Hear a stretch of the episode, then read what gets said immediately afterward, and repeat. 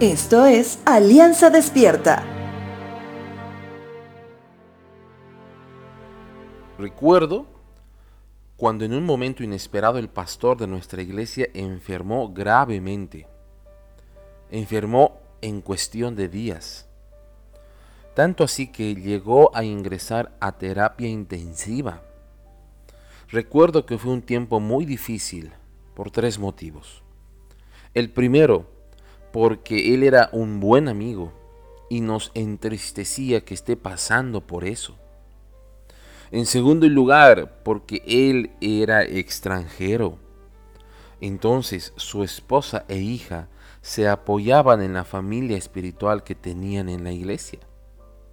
Y en tercer lugar, porque la iglesia quedaba sin pastor, al menos hasta que pueda sanar.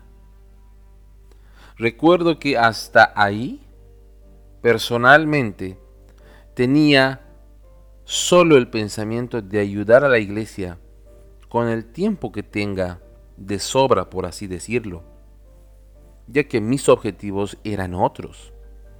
Pero es ahí donde el llamado de Dios se hizo aún más fuerte. No tuve siquiera la posibilidad de decir no. Simplemente Dios llamaba para asumir no una ausencia, sino asumir mi llamado. Algo similar sucede cuando Josué es elegido para dirigir a Israel.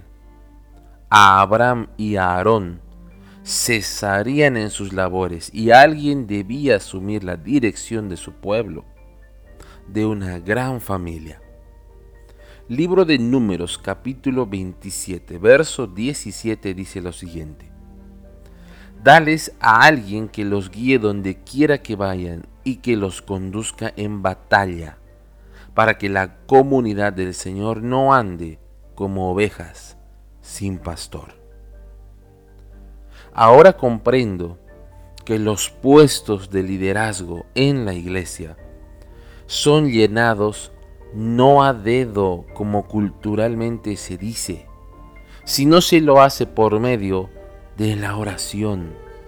Personas orando para que Dios llame en su tiempo a las personas que deben servirle.